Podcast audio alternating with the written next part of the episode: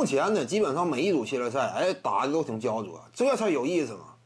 但是呢，话说回来，你说至于说快船和掘金呢，两者之间真说对比的话，快船呢，它还是调整能力更强，应对手段更加丰富。约基奇呢，无外乎也就是从低位更多开始要位打，变成了呢三分线以外啊，更多开始持球打，这就是一种风格的转变。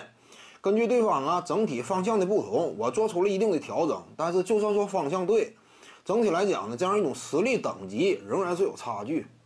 尤其考虑到你这个穆雷啊，我感觉呢，你要说他持续的这样一种打出高值表现，面对快船的情况之下，这个概率也非常低。靠着一个约基奇啊。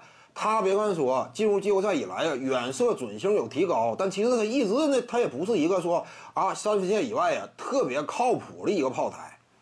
只能说上一轮系列赛呢，双方之间打法风格啊正好对上了，因为对面这个戈贝尔基本上也不怎么出来，双方之间怎么讲？真说大个你想在外边投的话，多少都有机会。你基本上上一轮系列赛约基奇投的主要不都是空位吗？因此这个参考价值有限。你还得什么？看他一整个赛季以来，差不多职业生涯，他普遍的远射到底是什么火力级别，能否形成实质的威胁？考虑到穆雷呢，面对的防守压力极大，作为球队的第二核心外线箭头，大概率呢很难说长期有效的持续输出。约基奇呢进行了一番调整，从里打到外，但是效果我感觉呢也很难有效延续。上一场比赛，朗纳德呀，罕见的失准。据他讲呢，一开始阶段呢，接连的篮下没有命中，影响了自己心态。但是以他的心理素质，以往一直以来的过硬表现，调整回来问题不大。